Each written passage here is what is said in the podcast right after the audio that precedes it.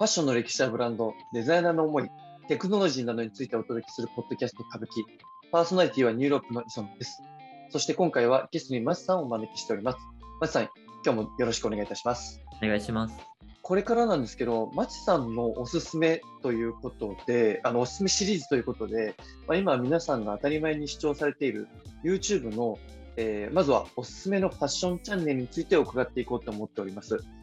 で、今回なぜ YouTube なのかっていうところなんですが、まあ、ファッション情報を発信するメディアって今までにもいろいろあると思うんですけども、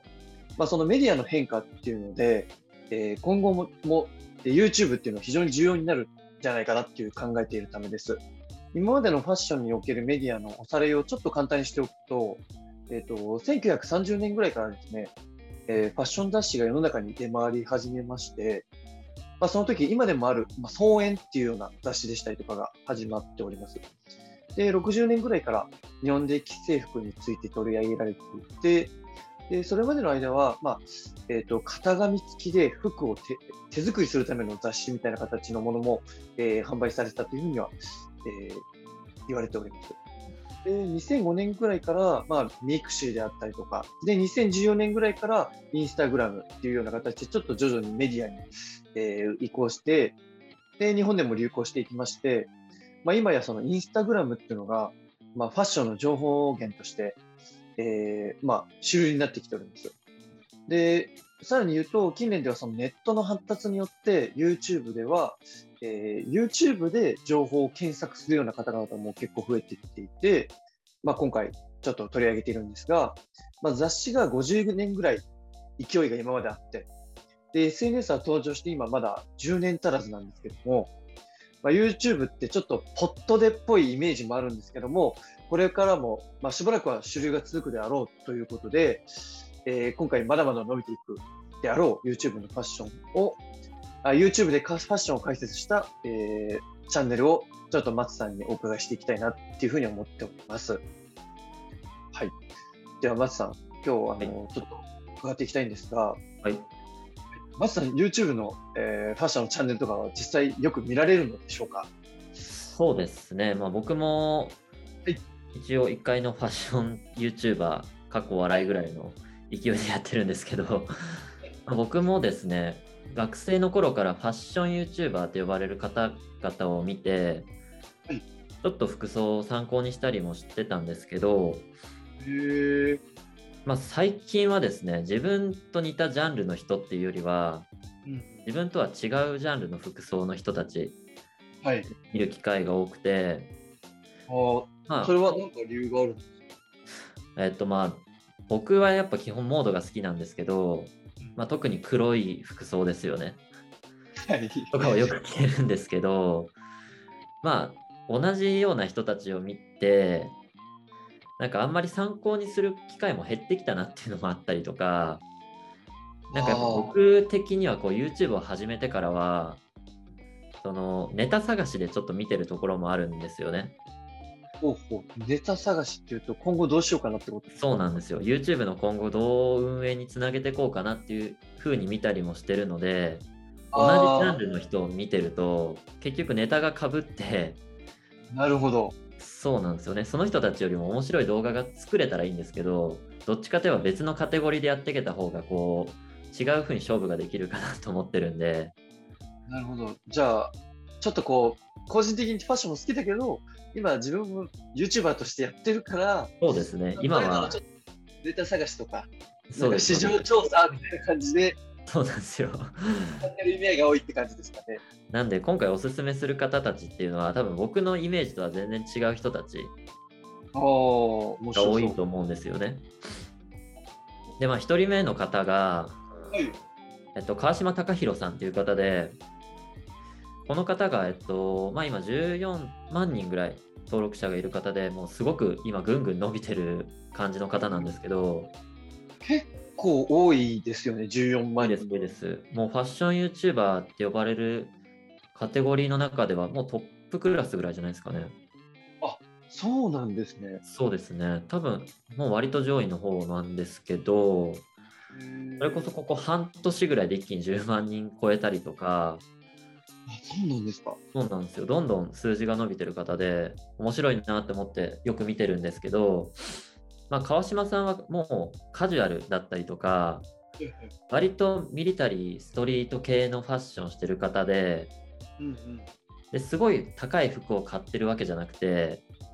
結構プチプラアイテムとかをうまく使ってコーディネートを組んでいて、しかもその視点が面白いんですよね、服を見てるところの。まあ、すごくデイリーユースできるアイテムっていうのももちろんよく買ってるんですけど、まあ、その着こなしの提案だったりとか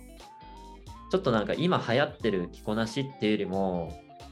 少し昔流行ったような90年代の服装だったりとかなんかちょっとあえてクラシックな着方をしててそれがすごくかっこいいなと思ってよく見てます。なるほど。じゃあ結構ミックスされた格好をされていらっしゃる方なんですね。そうですね。もうレッドウィングのエンジニアブーツ履いたりとか、うんうん、すごく前のドクター・マーチンをずっと履いてたりとか、なんかこう渋い男性が好きそうな服装してて。大体結構お若い方なんですか？何歳ぐらいの方なんですか、ね、30後半ぐらい。なんでまあ、結構こう、大人の男性というか、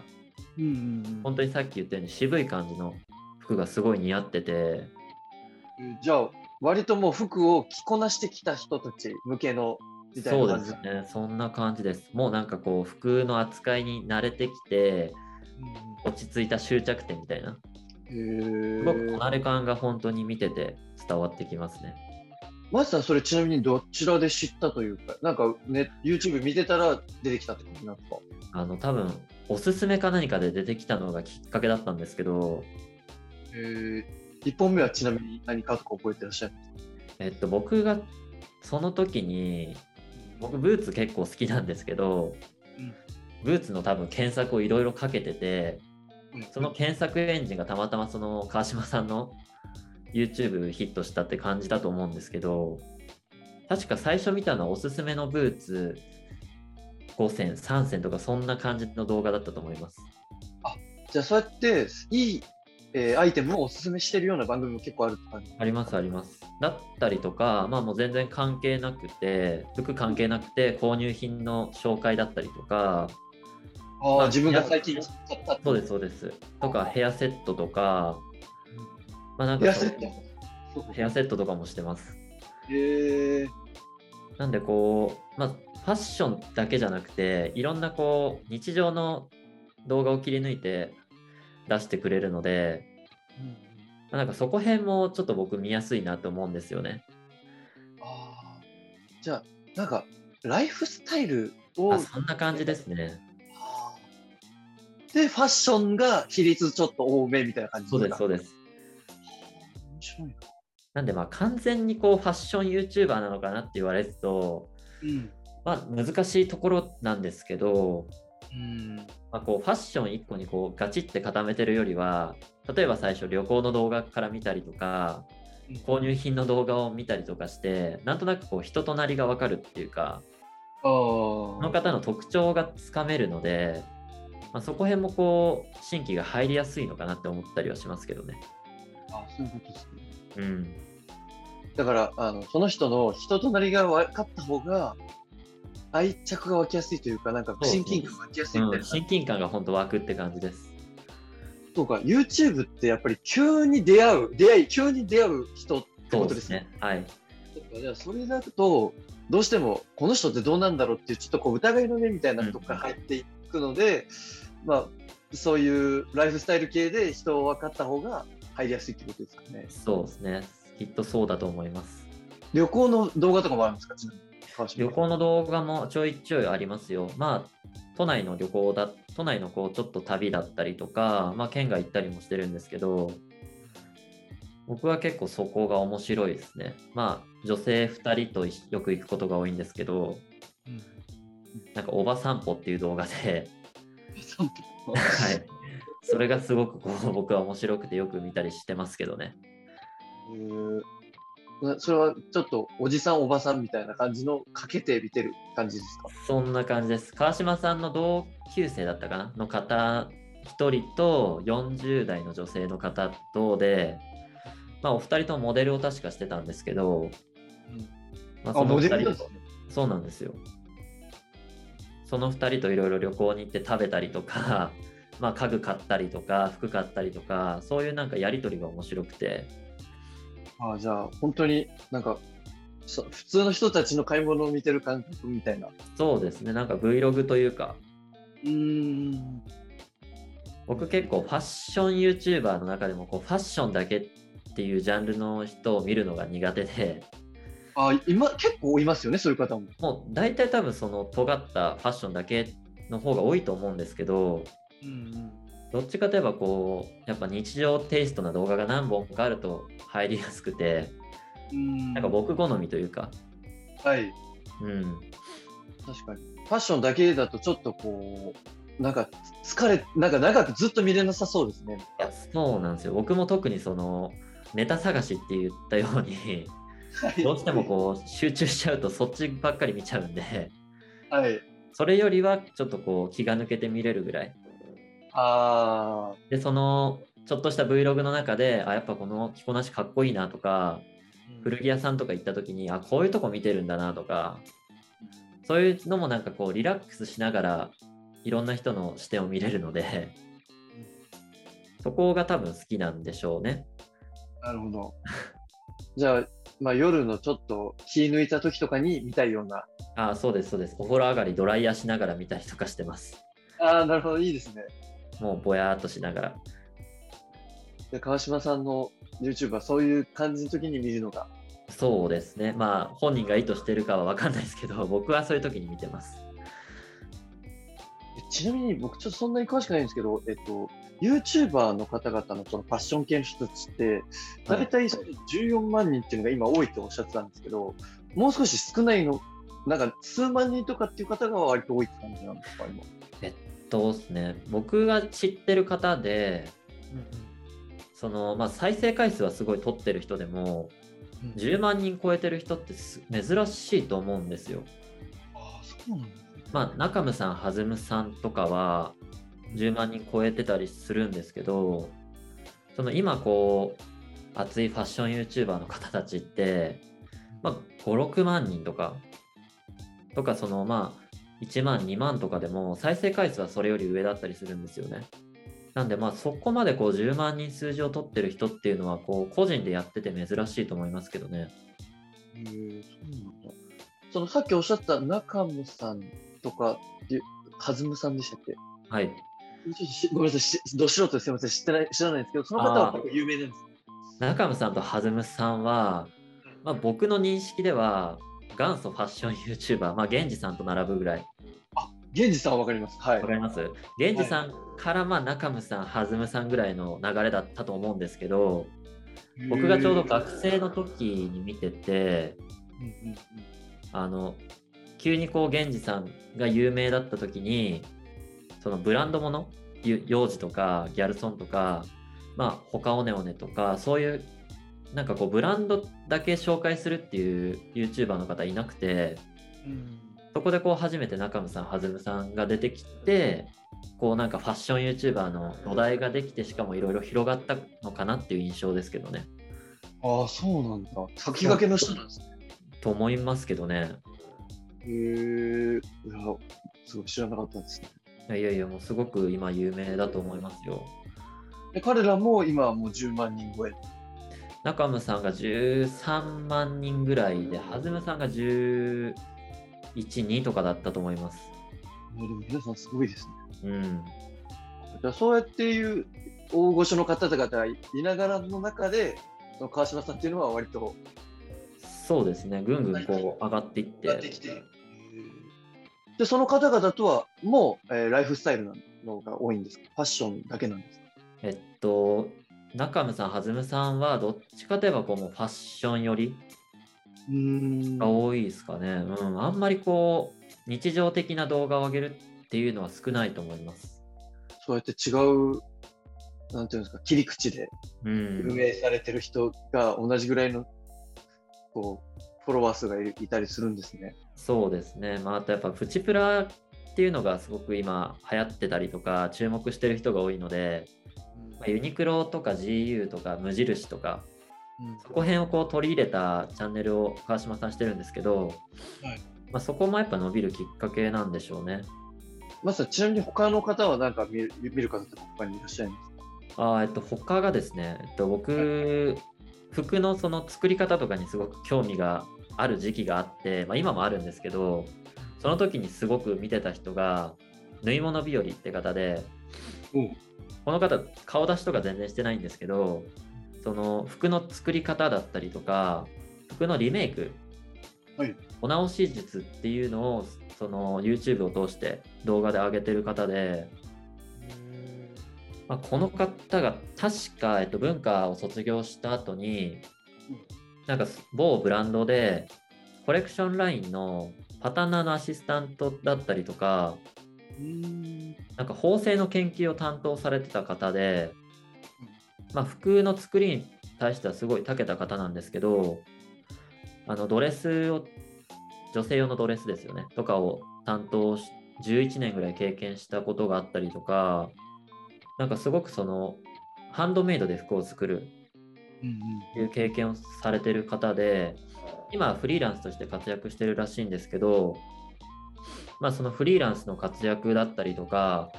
その今まで長年服を作るっていう活動を通して自分が作った服っていうのをなるべくやっぱり長く着てもらいたいとかお気に入りの服をなるべく自分の手元で着てほしいっていう気持ちが強くなったみたいで、そこでなんかお直しの技術を学びに行ったらしいんですよ。うんうんまあ、そういう専門の会社に入ったんだと思うんですけどでそこで6年7年ぐらい働いてで今その経験を生かして誰でも使えるこうリメイクの技だったりとかちょっとした簡単なお直しっていうのを提案してる方でまあ、すごくその服の作り方とかを見てて面白くて、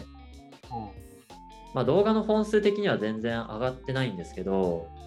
あそうなんですね。そうなんですよ。なんかその1枚の布からドレスが出来上がるまでを通して見れるのであこんな感じで服ってできるんだっていうのが分かってその服の作りどうやってできるんだろうっていうのに興味がある人はすごい面白いと思います。じゃあその方の今まで培ってきたバックボーン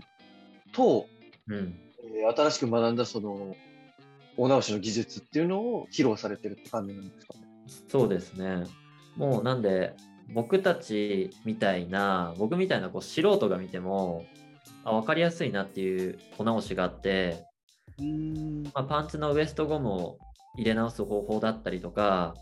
シャツの襟を手縫いとそのミシンで簡単に形を変えたりとか、へボタンが外れた時のこう縫い方とか、すごくこう、まあ、ファッションにも見れるし、家庭的ですよね、ある意味。うん、そうですね、その簡単なところからちょっと襟を変えたりするところの難しいところまでできるみたいな。そうです、そうです。なんで、まあ、お役立ち情報というか、ああ、はい。あそうやって治ってくんだみたいな。っていうところにも僕興味があったんでもうその人を見つけた日に全部の動画見た気がします。そうだ。っていうぐらい見切れ何本ぐらい上がってるんですかあ何本ですかね。50も上がってないんじゃないですかね多分。割と少ないんですねそうなんですよなんで1日でも簡単に見終わるぐらい、えー、じゃあ1本そんな20分とか30分とか長いわけじゃなさそうですかそうですね。まあでも20、1枚の服からドレスになるまでとかは1 20分とかあったりするんですけど、うん、まあでも簡単に10分とか。うん、で、リメイクの方法を教えてくれるので、見やすいのは見やすいですよね。いいですね。なんか、うん、ちょっとここの技術あったらすぐ直せるのにみたいなものって結構、うん、家庭で生活してて多いと思うんですよ。そうですね。そういう人のお役立ち情報として良さそうです。うん。だしまあ、その服っていうのを何気なく僕たち着てますけど、まあ実際その工場で作る服とは違って手で作る服って仮縫いを何回もしたりとか、本当の服に1着の服になるまですごくやっぱり時間がかかってるみたいで、それを手作業でしてるっていうところがこう美しいなっていうのも思ったんですけどなんかこう職人の背中を見てる感じがして女性なんですけどすごくかっこいいなって僕は男心として少し惚れたところがあるというかやっぱ職人さんって持ってるんだなそういうのって思ってすごくかっこいいなっていう面でも見てます。だからあの既製服ではない、うん、この洋服の一個一個の作り方とかも見れるので、うん、あのなんていうんですかね。いつも何気なく着てる服ハンドメイドのやつってこんな感じなんだみたいなのも分かりそうですよね。そうですね。まあ僕もそのアルチザンに興味がある人間なんで実際にそういう風景を見たことなかったんであ、はい、それは時間かかるよなみたいなこれはこんだけ高いよなみたいな。そうですね。そりゃ高くなるわっていう風に納得しますよね。ああいいですね。そっか。じゃあ普段そうやって分からない人もまあそれで工程が分かるなんかいい動画ですね。うんと思います。もう縫製一つ一つに意味があるんだなと思うしちょっと肩をつける位置が違うだけでそんなに生地のドレープ感が違うんだなとかえそれって全部解説をされてるんですか？喋りながらなんかこう塗ってらっしゃるか、基本的にテロップで解説してくれるんですよ。喋、はあ、りとかもないしちょっと背中とか手が映るだけなんですけど、それもそれだけなのにしかも分かりやすいんですよ。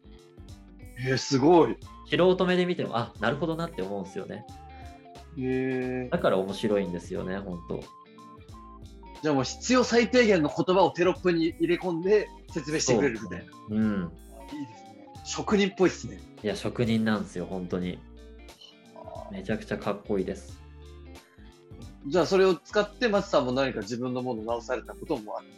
それはないんですよね。ないですね。まだないんですよ。全然直したことはないんですけど、いや、まあ、いつかできたらなと思ってますけどね。でいつかできたらみたいな技術も多いってことですもんね。多いです。まあ、あすぐできるっていうのも多いので。知っておけば、あすぐそれ見ればいいなみたいになるってことですね。うん、とか、ちょっと服作りに興味があって、これからそのリメイクで古着をしてみたいなとか、おまあ、学生の方だったら、これからこう専門学校に行って、服飾学びたいなっていう人も、ちょっとこう参考になると思いますし。確かに確かに。まあ、その見る人によっていろいろこう学ぶところがあると思うので、ちょっとこの普通のファッション YouTuber とは違ってマニアックなところにはなると思うんですけど服好きのその、まあ、服の作りとかが好きな人は縫い物日和さんは本当に勉強になると思います。あのごめんなさい。私もともとその古着業界にいて、はい、その時にその結構やっぱり汚れたりとかあと破れたりする服が多くて、自分たちでちょっとこう縫ったりとか洗ったりとかいろいろしてこう出品してたりしてたんですよ。はい。その時僕もわざわざ家の近くのそのソーイングで手直しのところを教えてくれるところを見つけて学びに行ったりしてたんですけど、へえはい。なんかそういうことしなくてよくていいですよね、今って。まあそうですね、もう本当に YouTube って便利だなと思って、うん、そんないちいちこう習いに行かなくてもいいし、しかも無料で見れますからね。ごいですよね。本当に便利なツールだと思いますよ。じゃあ今だったらそんなも YouTube で学べて便利な時代ですよね。そうですよね。本当にすごく参考になる動画が多いです。まさん、他には何か今あったりしますか ?YouTuber で。そうですね。まあ僕がよく見てるのはこの2人なんですけどね、今は。まあでも、中見さん、はずむさんをちょっと出したんですけど、本当にこうファッションに興味がある方、興味持ち始めた方か、どっちかといえば。はい。っていうのは、やっぱりこう、中村さん、はずむさんとか、源氏さんとか、うん、最初こう、王道のファッション YouTuber で呼ばれてる人たちから見ていくと、なんとなくこう、ファッション YouTuber ってどんな感じなのかなっていうのがわかるし、本当に服のブランドの知識だったりとか分かりやすく話してくれてるので、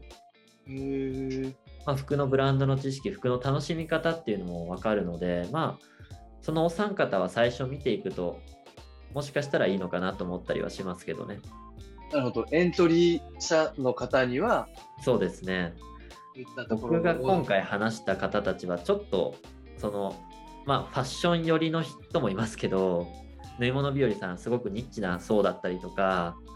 まあ、川島さんはもうファッション YouTuber 見てちょっとこうファッション寄りだけじゃなくてみたいな、うん、まあ普通に YouTuber として楽しみたい人向けなのでまあ初心者の方にはどっちかといえば中村さん、はずむさんとか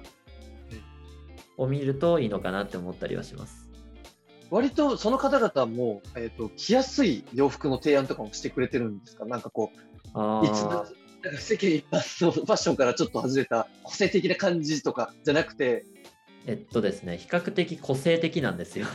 そうなんだ。なんで、その個性的って意味で、服の楽しみ方ってそういう風もあるんだなって